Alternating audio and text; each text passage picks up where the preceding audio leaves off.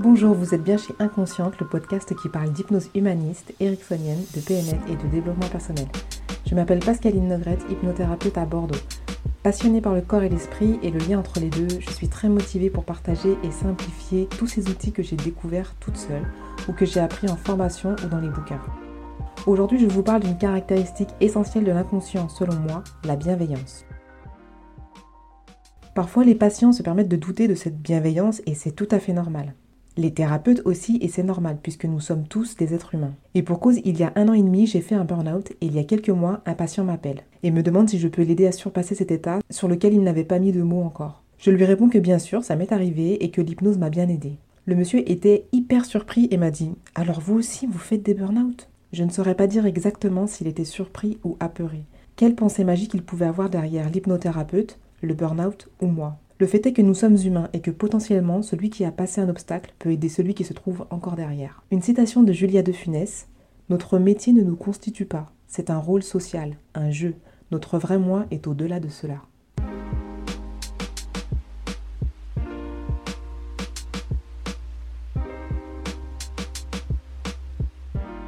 Revenons à nos moutons, la bienveillance de l'inconscient. Il y a quelques années, un ami m'envoie un lien vers une vidéo YouTube qui s'intitulait Arrêter de fumer avec l'hypnose. Toute contente, j'écoute.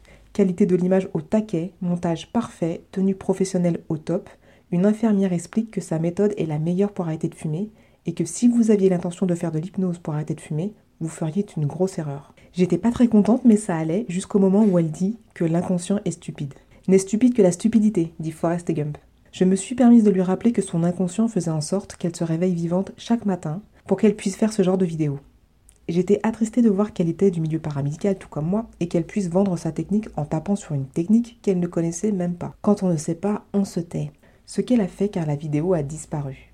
Donc, comment traiter de stupide la partie de vous qui gère toute votre biologie en équilibre jour et nuit, ainsi que vos pensées, vos émotions les plus négatives? Je vous rappelle que votre inconscient gère 90 à 95% de votre esprit. Peut-être lui devons-nous le respect, car l'idée c'est bien de fonctionner avec lui et de comprendre ce qu'il a à nous dire à sa façon.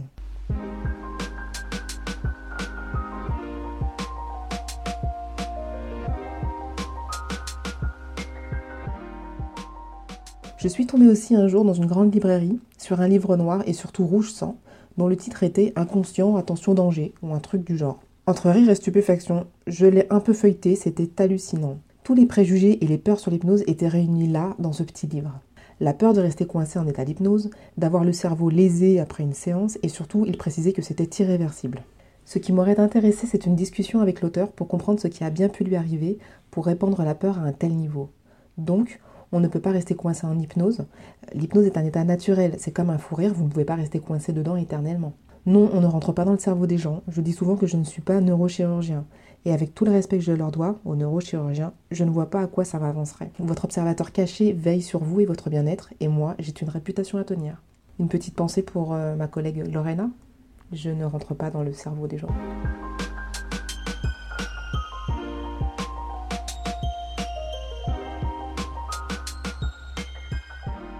En hypnose de spectacle ou de rue, c'est votre conscient qui vous y emmène et votre inconscient qui a envie de jouer, de s'amuser. Si vous avez envie de passer un bon moment, de faire l'autruche, le hibou, d'oublier votre prénom, de nager avec les baleines, c'est ok. Vous serez revenu à la normale lundi pour le boulot, pas de souci. À moins que d'ici lundi, vous gagnez le gros lot à l'euro million, mais là aussi, l'euphorie est un état modifié de conscience.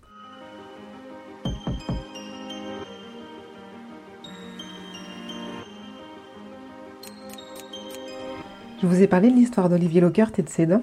Il a une rage de dents la veille d'un week-end et il sait qu'il ne va pas pouvoir être soulagé avant le lundi. Comme il connaît bien son inconscient, il lui demande de faire cesser la douleur moyennant un appel téléphonique dès le lundi pour soigner ses dents. Eh bien, vous le croirez ou non, sa douleur a disparu de suite. J'ai une expérience similaire où, avant d'être formée, je testais un peu mon inconscient. Je courais parfois le matin avant d'aller travailler, mais je n'étais pas sûre que c'était bénéfique à chaque fois pour le reste de la journée. Alors un soir avant de me coucher, je demande à mon inconscient de me réveiller à 6h30 s'il me juge suffisamment reposé pour aller courir. Dans le cas contraire, je lui demande de me laisser dormir jusqu'à 7h30 comme d'habitude. La première fois, il me réveille à 6h29 et souvent à 7h29. Tout ça, je précise avec un réveil de secours à 7h35. J'ai remercié mon inconscient et j'ai commencé chaque journée en confiance. Mon inconscient, c'est mieux que mon petit conscient, ce qui est bon pour mon corps, puisqu'il gère tous les paramètres internes depuis toujours.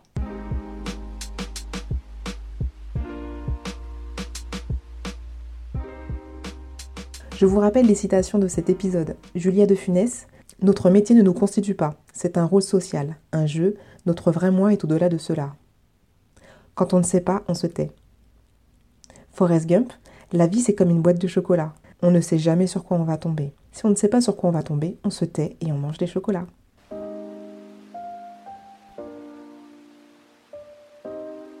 Retrouvez Inconsciente pour l'épisode suivant. En attendant, vous pouvez aller du côté de YouTube sur la chaîne Pascaline Hypnose Bordeaux, sur Facebook Pascaline Hypnose tout attaché, et sur le site ou le blog vous trouverez les liens pas loin ou via Facebook. Si vous aimez, partagez, commentez, likez et abonnez-vous. A bientôt